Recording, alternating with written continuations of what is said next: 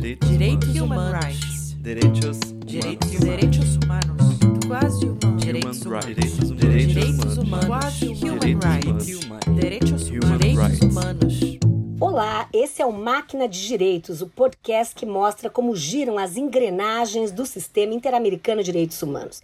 Eu sou Flávia Piovesan, professora doutora em Direito e atualmente integro a Comissão Interamericana de Direitos Humanos. Aqui nós vamos conversar com diferentes atores do sistema para que a nossa atuação seja entendida melhor, mesmo por quem não faz parte das instituições e organizações que compõem o sistema. A ideia é abrir as portas para os diálogos que sigam para além do programa. Por isso, sejam todos muito bem-vindos e muito bem-vindas. Nesse episódio, nós vamos falar sobre as pessoas que fazem a comissão, em especial as comissionadas e os comissionados e os relatores e relatoras especiais. Como a própria comissão se organiza e se estrutura. Então, eu lembro aqui que a Convenção Americana de Direitos Humanos estabelece no artigo 34 que nós, membros da comissão, somos em sete, esta é a composição, pessoas de alta autoridade moral, de reconhecida expertise em matéria de direitos humanos. Os membros, nós somos eleitos a título pessoal e não governamental pela Assembleia Geral da OEA. Temos um mandato de quatro anos, cabendo uma reeleição. E há também toda observância com relação ao equilíbrio geográfico espacial, ou seja, não podem fazer parte da comissão mais de nacionais de um mesmo estado. Eu tive a honra de ser eleita pela Assembleia Geral da OEA em junho de 2017 para o mandato de quatro anos, que iniciou em janeiro de 2018 e finda em 31 de dezembro de 2021. O nosso papel na Comissão Interamericana é promover direitos, proteger direitos, tendo uma atuação hemisférica envolvendo 35 países. América do Norte, Central, América, ah, o Caribe e América do Sul. Nós, comissionados e comissionadas, hoje até sinto muito orgulho de integrar a junta diretiva pela primeira vez na história da comissão, mais de 60 anos, somos três mulheres na liderança da Comissão Interamericana. E nós nos organizamos em relatorias temáticas e relatorias países. Portanto, também tenho a honra de servir a relatoria temática para os direitos das pessoas LGBTI. Mas nós temos 13 relatorias temáticas. E aqui eu cito como exemplo a relatoria para os direitos humanos das mulheres, dos povos indígenas, afrodescendentes, pessoas defensoras de direitos humanos, migrantes, refugiados, ou seja, a situação de mobilidade humana, pessoas idosas, pessoas com deficiência, memória, justiça e reparação, além de outros temas. E temos duas relatorias especiais, uma dedicada à liberdade de expressão, a RELI, Relatoria Especial para a Liberdade de Expressão, e outra dedicada aos direitos econômicos, sociais, culturais e ambientais, a REDESCA. Relatoria Especial dos Direitos Econômicos, Sociais, Culturais e Ambientais. Portanto, a, o papel das relatorias é, à luz dos estándares interamericanos, invocar as prioridades. Então, por exemplo, no campo da relatoria dos direitos das pessoas LGBTI, uma das prioridades é fazer a difusão da opinião consultiva 24 de 2017, que estabelece o direito ao matrimônio igualitário e a proteção aos direitos da identidade de gênero. Mas nós tivemos aí no período de sessões audiências muito sensíveis, uma organizada por é, Sociedade Civil do Caribe, que demandam da comissão, por exemplo, desenvolva, que nós possamos desenvolver estándares a respeito do meio ambiente e câmbio climático que afeta grandemente os países caribenhos. Se nós tomarmos os 10 países com maior vulnerabilidade ambiental, seis são do Caribe. Tivemos também uma audiência demandada por ONGs para que nós desenvolvamos aí estándares interamericanos sobre o tema do direito à privacidade digital. Então também é muito interessante perceber como nós somos aí, como há uma demanda que segue. E temos as relatorias países. Há 35 países, portanto nós nos dividimos. Eu aqui sou relatora país para os Estados Unidos, Bolívia, Jamaica e Panamá. E, portanto, hoje mesmo terei uma reunião com a defensora del Pueblo da Bolívia. Tivemos reuniões bilaterais com entidades, organizações e com os representantes estatais dos Estados Unidos, pautando temas como migração. Teremos uma audiência pública sobre migração, temas envolvendo direitos reprodutivos, pena de morte. Portanto, assim a comissão exerce o seu mandato não só protegendo direitos, mas também transformando realidades e buscando contribuir com os estándares interamericanos. E agora é com vocês, Giovanni e Melina, que vão tocar essa conversa. Muito obrigado, professora Flávia, pela partilha desse relato. O nosso papo de hoje, nesse episódio, é sobre a atuação de comissionadas como a professora Flávia e de relatores e relatoras dentro da Comissão Interamericana de Direitos Humanos, com suas subdivisões e as particularidades dessas funções atualmente na comissão. Para falarmos disso, convidamos primeiramente um dos maiores experts em direito internacional do nosso país, o professor Valério Mazzuoli. O professor Valério é pós-doutor em Ciências Jurídico-Políticas pela Universidade de Lisboa, doutor summa cum laude em Direito Internacional pela Universidade Federal do Rio Grande do Sul, mestre em Direito pela Universidade Estadual Paulista e professor associado da Faculdade de Direito da Universidade Federal do Mato Grosso. Tudo bem, professor? Tudo bem, é um prazer, uma honra e uma imensa alegria estar participando deste podcast.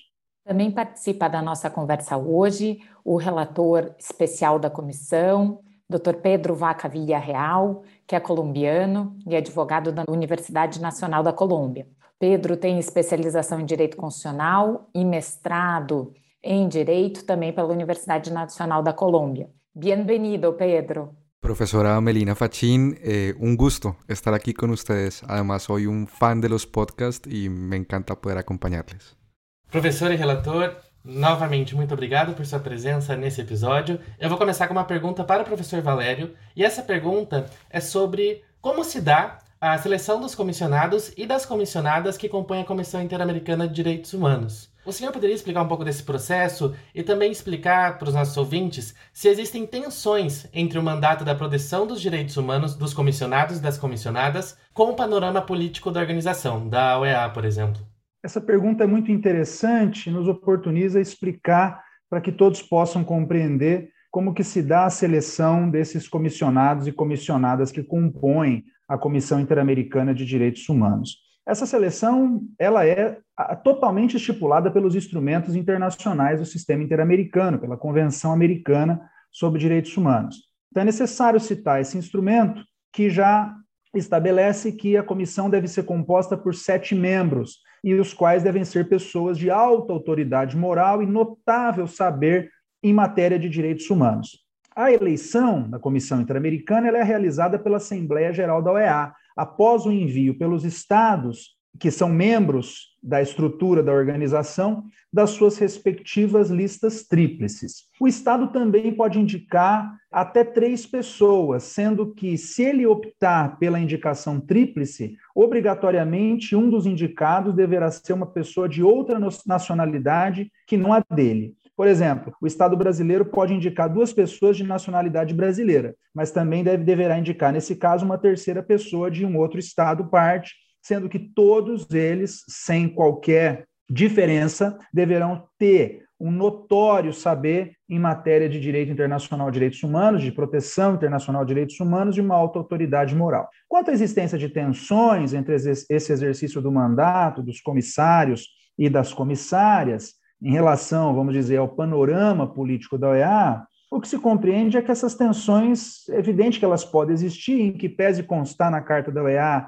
lá no seu artigo 106, que a comissão é um órgão consultivo da organização, no fundo, a comissão tem um desdobramento funcional, ela é tanto órgão da OEA como órgão da Convenção Americana, porque depois da Convenção Americana, quando se cria a Corte Interamericana de Direitos Humanos, a Convenção Americana encampa as funções da comissão, que passa também funcionar, só funcionava até então, mas também funcionar como órgão da OEA e também como órgão da Convenção Americana. A Corte Interamericana é só da Convenção Americana. A Comissão Interamericana é órgão da OEA e da Convenção. Claro que a ideia seria de que se todos os estados americanos eh, ratificassem a Convenção Americana, o que a gente sabe que é difícil, a Comissão Interamericana funcionaria exclusivamente como órgão do tratado. Mas enquanto isso não, não ocorre, tem essa esse desdobramento funcional. Então, a partir do momento que a convenção erigiu a Comissão Interamericana à condição de órgão competente, também do seu sistema convencional,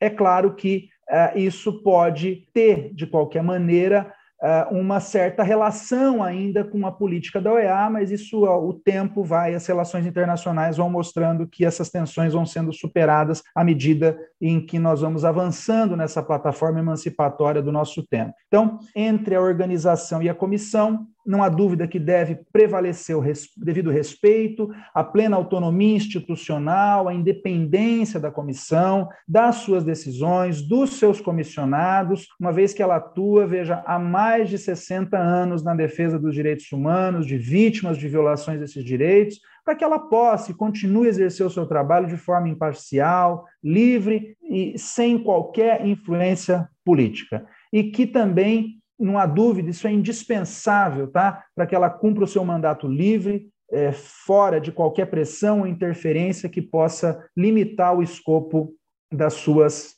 tarefas, que é, no fundo, monitorar, promover e proteger os direitos humanos no hemisfério. Querido professor Valério, muito obrigada por esse panorama de esclarecimento e também essa visão crítica e contextualizada do papel da comissão, que de fato tem esse mandado dúplice, que se foca na centralidade das vítimas e ao redor do princípio pro persona.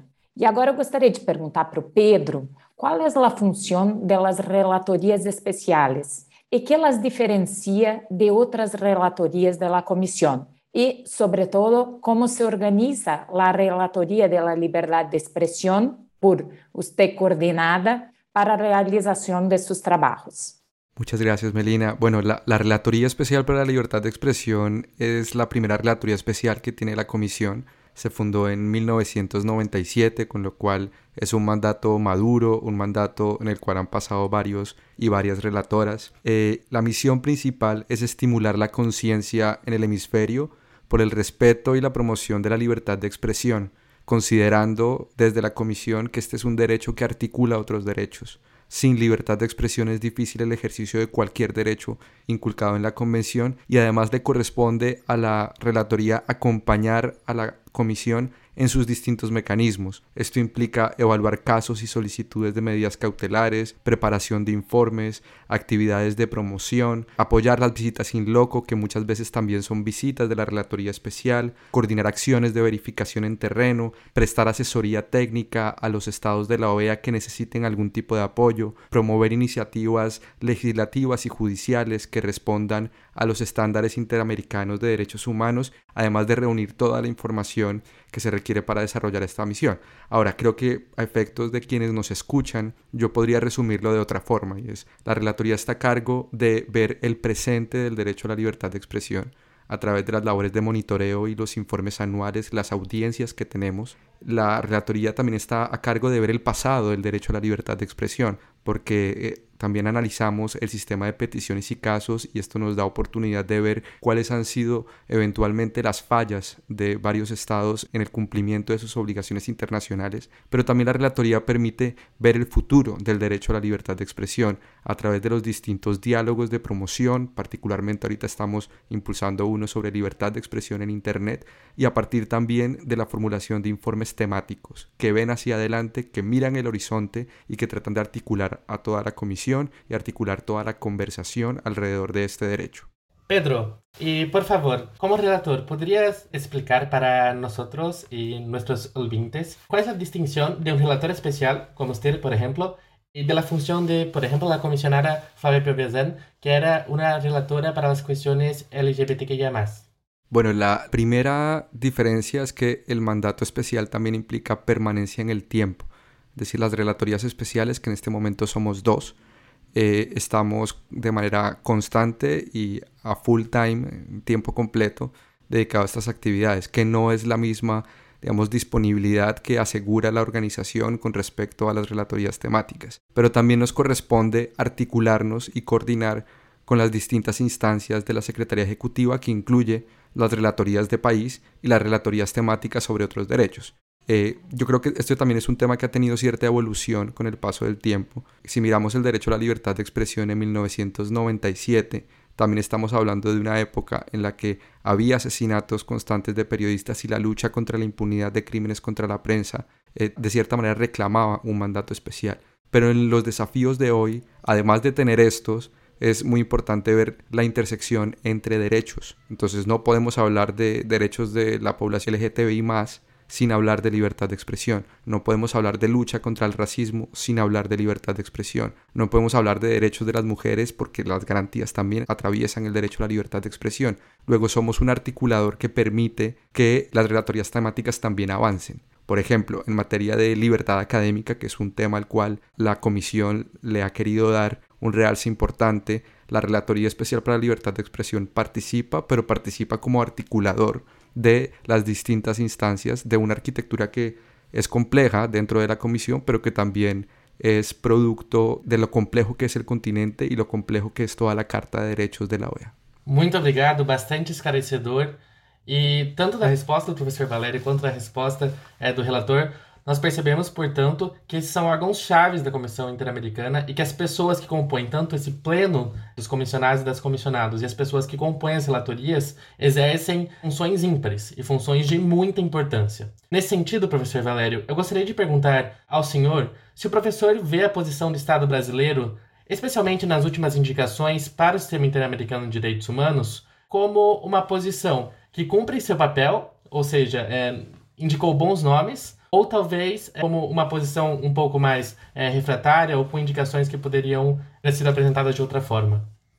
É uma excelente pergunta e que também mostra como que o Brasil tem agido na seara internacional e como tem sido o protagonismo do nosso país no âmbito do sistema interamericano. Não há dúvida que o Brasil tem cumprido o seu dever de indicação de pessoas de alta autoridade moral e de notável saber em matéria de direitos humanos. Assim, por exemplo, as indicações brasileiras mais recentes para o comissariado da Comissão Interamericana dos Direitos Humanos, a nosso ver, têm sido absolutamente acertadas, pois o apoio a esses renomados e atuantes nomes no campo dos direitos humanos, ele tem que ser uma bandeira levantada para o Brasil, especialmente dado o seu papel de protagonismo no continente. Então, nós temos aqui como exemplo a nossa queridíssima amiga e professora Flávia Pelvezan foi eleita em 21 de junho de 2017 pela Assembleia Geral da OEA para exercer o seu mandato no período de 1 de janeiro de 2018 a 31 de dezembro de 2021 e foi inclusive eleita para o cargo de segunda vice-presidente da Comissão Interamericana, ou seja, responsável pela relatoria dos estados da Bolívia e Estados Unidos Jamaica e Panamá, bem como relatoria sobre direitos das pessoas LGBTQIA+, e outros mistérios que ela tem perante a comissão. Eu diria que a sua trajetória de defesa, promoção e proteção de direitos humanos remonta desde os princípios da sua vida acadêmica, né? que lá nas suas pesquisas, já na década de 90, eh, voltavam-se já principalmente para os sistemas regionais de proteção de direitos humanos, para a interlocução do direito internacional público com o direito nacional de direitos humanos, aplicação dos tratados de direitos humanos no Brasil, contando também com diversas publicações, tanto no Brasil quanto no exterior, o que, desde a sua atividade docente até hoje, tem ultrapassado as fronteiras do Estado brasileiro e alcançado aí tanto o nosso continente como o mundo. Então, não poderia ter indicação mais acertada do que essa para representar, para ser uma dos, dos comissários no Sistema Interamericano de Direitos Humanos. Mas também nós indicamos outros trabalhos que foram prestados. Então, Paulo Vanucci, durante seu mandato de 2014 a 2017, sempre esteve à frente de projetos voltados também para promoção e proteção de direitos humanos inclusive foi ministro dos direitos humanos no Brasil dos anos de 2005 a 2010. E também nós poderíamos citar a indicação e reeleição do professor Paulo Sérgio Pinheiro, que teve os seus mandatos no período de 2004 a 2011, também com uma trajetória importante na defesa dos direitos humanos, seja na Comissão Interamericana, seja na Organização das Nações Unidas, que também é amplamente reconhecida. Então, por esses exemplos, percebemos que o Brasil tem indicado bem nomes para comporem o sistema interamericano de direitos humanos, isso nos deixa todo muito feliz. Professor Valério, muito obrigada por esse panorama e ele é muito relevante, consideramos que estamos aí em períodos de seleção de novos nomes para o sistema interamericano, né? e, portanto, olhar para as experiências passadas, avaliá-las é também uma boa maneira de fazer boas escolhas no futuro. E, com certeza, a trajetória da professora Flávia, que nos brinda aqui com a narração desse podcast, é exemplar dos bons nomes que queremos ver ocupando essas funções dentro do sistema interamericano. Falando do momento em que estamos, gostaria de perguntar ao Pedro sobre o novo plano anual da Relatoria para a Liberdade de Expressão. Pedro, estamos neste momento com um novo plano trianual da relatoria e quais são as prioridades da relatoria para este período que se inicia? Muchas gracias, Melina. A ver, yo creo que hay una preocupación que yo creo que es generacional y es que hasta el momento parece ser una regla que todas las generaciones entregan a la generación que sigue, a la siguiente generación, más libertad de expresión de la que recibieron. Y creo que estamos en un punto en el que no estoy seguro que seamos una generación que va a entregar más libertad de expresión. Y en esta línea hay cuatro pilares fundamentales que yo propuse a la CIDH al inicio del mandato. Mandato que valga decirlo, ya pasó el primer año, luego no es trianual, sino bianual en este caso. Eh, por el momento en el cual se graba este podcast. El primero, digamos, la Relatoría Especial de Libertad de Expresión ha ayudado en el avance de muchos estándares. La prohibición, por ejemplo, del uso del derecho criminal cuando las personas participan de debates de alto interés público o de interés general. Eh, ha ayudado, por ejemplo, a discusiones con respecto a la publicidad oficial, con respecto al acceso a la información y, bueno, una serie de temas que la protección de periodistas, la lucha contra la impunidad. Yo creo que este es un momento para cuidar esos estándares. Es un momento en el cual vemos con preocupación que a nivel interno en varios países eh, se está desconociendo estándares que están fijados a nivel interamericano. Luego la promoción y la apropiación de estos estándares es en sí mismo un trabajo que esta relatoría ha emprendido. El segundo pilar estratégico tiene que ver con denunciar el impacto de la expansión del autoritarismo en la región. El autoritarismo hasta hace un tiempo se entendía como categorías cerradas asignadas a un determinado territorio.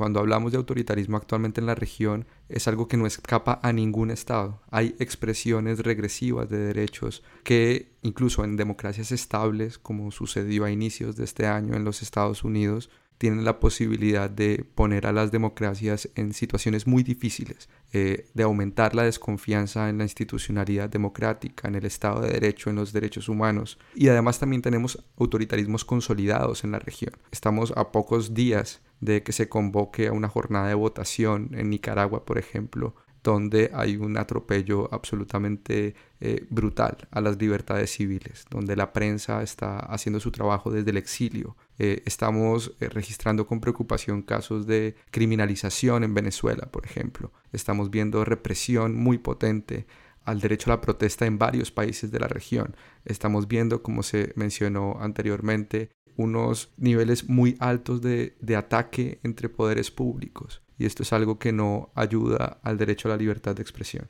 El tercer pilar estratégico que hemos eh, trazado tiene que ver con Internet, con enrutar los desafíos digitales del derecho a la libertad de expresión en Internet. Nunca antes había sido tan fácil expresarnos a una audiencia amplia. También es cierto que nunca antes era tan fácil censurar ese tipo de expresiones. Pero además nos estamos dando cuenta de cómo hay una serie de habilidades que no desarrollamos en el mundo offline y que nos hacen falta en el mundo online. Cuando hablamos de cómo se difunde y cómo se amplifica los discursos cercanos al odio, los discursos cercanos a la violencia, eh, es, es impresionante, la verdad, y puede llegar a ser muy, muy preocupante. Y el último desafío, digamos, pilar estratégico, tiene que ver con contribuciones que yo creo que el derecho a la libertad de expresión tiene que hacer para este momento de la humanidad estamos atravesando una pandemia y se necesita transparencia y acceso a la información pública.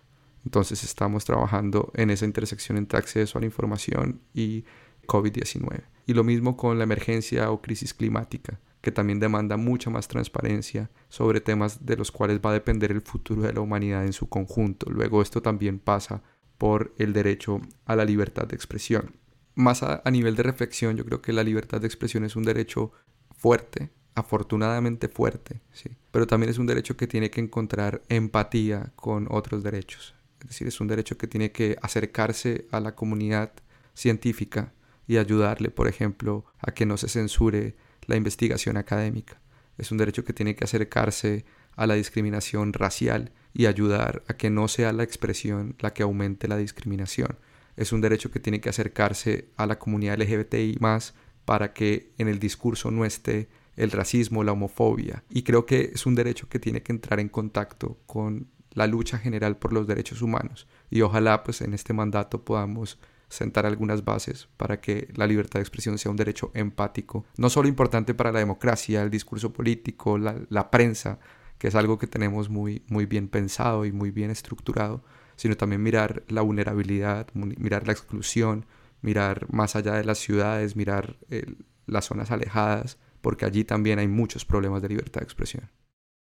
Muito obrigado, relator, por todo esse panorama é, dos planos e dos grandes desafios que a Reli tem nesse momento pela frente. Aproveito aqui para deixar marcado, inclusive, algo que o próprio relator mencionou anteriormente, o atual diálogo é, interamericano sobre é, liberdade de expressão na internet, o Diálogo das Américas. Está disponível é, online e é interessante que toda a comunidade, a sociedade civil organizada, a comunidade acadêmica ou até pessoas, nós, usuários e usuárias de internet, possamos participar desse diálogo, ademais de órgãos institucionais do próprio Estado, para que consigamos construir aí um futuro diferente, talvez mais ampliado de uma liberdade de expressão online com todas as potencialidades da internet esse episódio for é, ir ao ar, o diálogo ainda vai estar aberto, então convidamos também a todas as pessoas do nosso público a ingressarem no, no site. E agora nós chegamos a um dos momentos quase finais do nosso podcast, quando uma pergunta de uma representante da magistratura nacional aqui do Brasil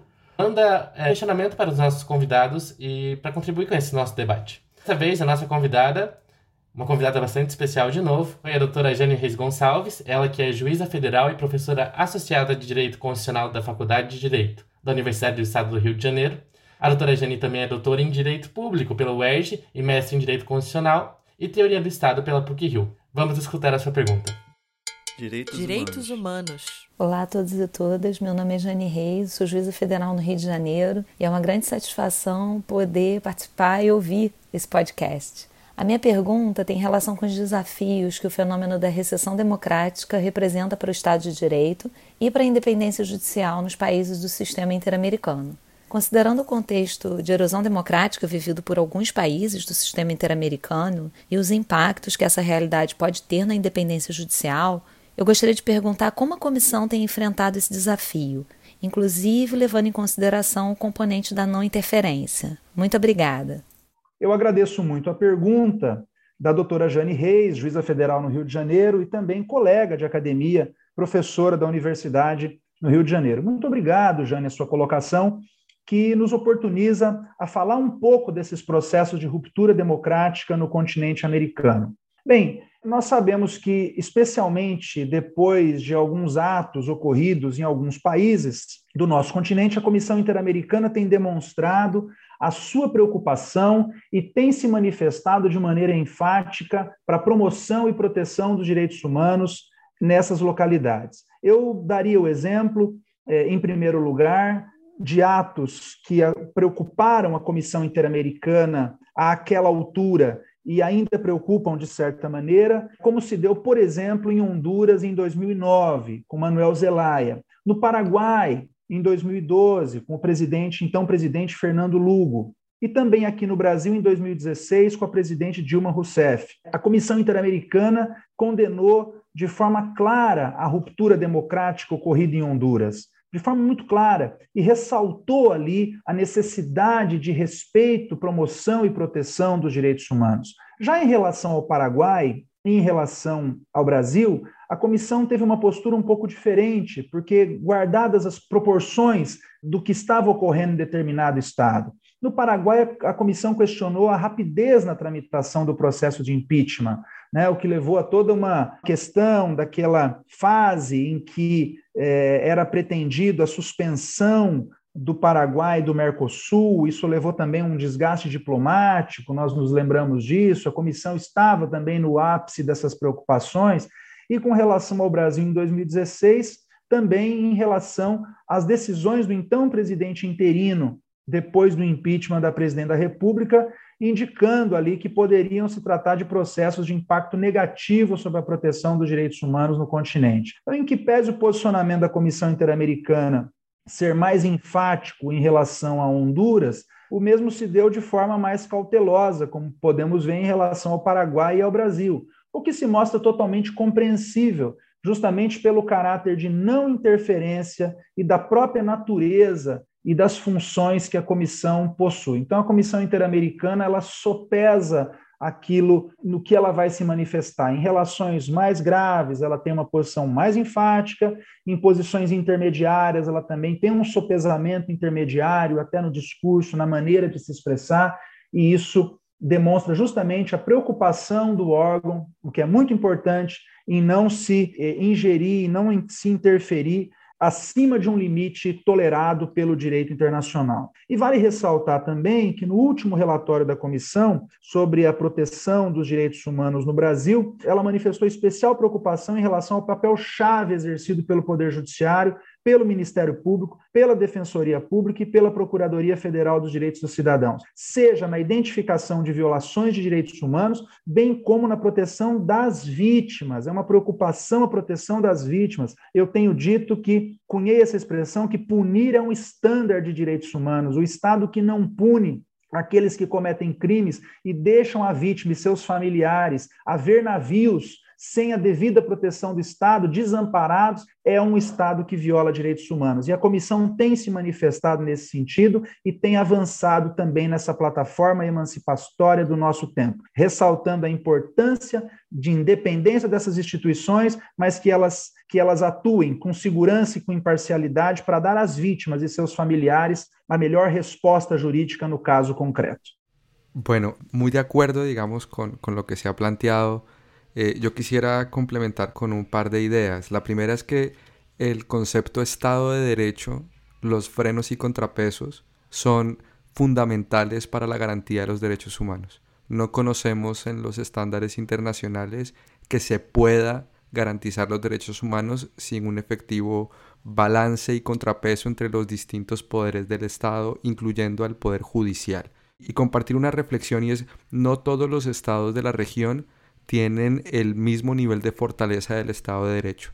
Y hay países donde el Estado de Derecho es fuerte, donde tenemos jueces que tienen una importancia y que tienen capacidad de cumplir con ese rol de frenos y contrapesos. Entonces, hay muchas situaciones que nos preocupan y hay muchas situaciones que pasan, pero también hay cosas que se evitan. Y con esto quisiera mandar un mensaje de, hay situaciones que podrían ser peor, y no son peor porque existe un poder judicial. Luego este es un momento para acompañar el poder judicial porque el poder judicial está pasando por un momento de, de, muchísima presión en este deterioro del debate público y en este deterioro democrático. La segunda idea que quisiera compartir tiene que ver con el liderazgo público. Estamos en tiempos en los cuales empiezan a crecer liderazgos públicos que ya no les gustan palabras como la controversia, como la deliberación, como el argumentar con personas que piensan distintas, sino que empiezan a tomar rutas más rápidas en las cuales consideran que sus ideas, sus planteamientos son los correctos y no están dispuestos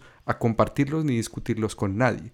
Y aquí es donde empieza ese aire, ese viento autoritario que pone en peligro la institucionalidad democrática. De ahí que, por ejemplo, durante el año 2021, la Relatoría haya destinado un número importante de esfuerzos en hablar del liderazgo público porque podemos tener liderazgos públicos que saluden la controversia, podemos tener liderazgos públicos que defiendan sus ideas sin tener que lastimar los derechos de otras personas, podemos tener liderazgos públicos que abracen y reconozcan el poder judicial. Y esos liderazgos públicos también son posibles. Y por ejemplo, la última declaración conjunta de los y las relatoras de libertad de expresión de los distintos sistemas multilaterales de derechos humanos coincidimos en eso. La semana pasada publicamos una declaración conjunta que apunta a que los liderazgos públicos funcionen como garantes de los derechos humanos.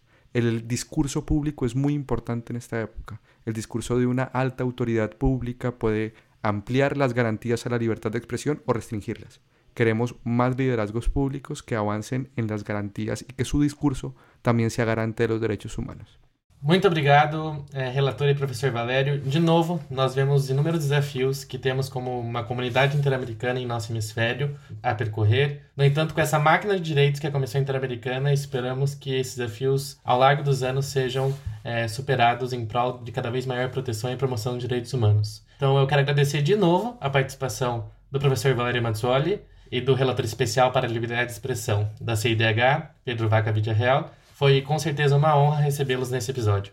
Eu que agradeço, queria agradecer a minha querida amiga professora Melina Faquim, agradecer a você, Giovanni, agradecer ao meu colega de bancada por esse podcast, por esse convite, e nos colocamos sempre à disposição para debater sistemas importantes para o sistema interamericano, desejando muito sucesso. Muito obrigado novamente.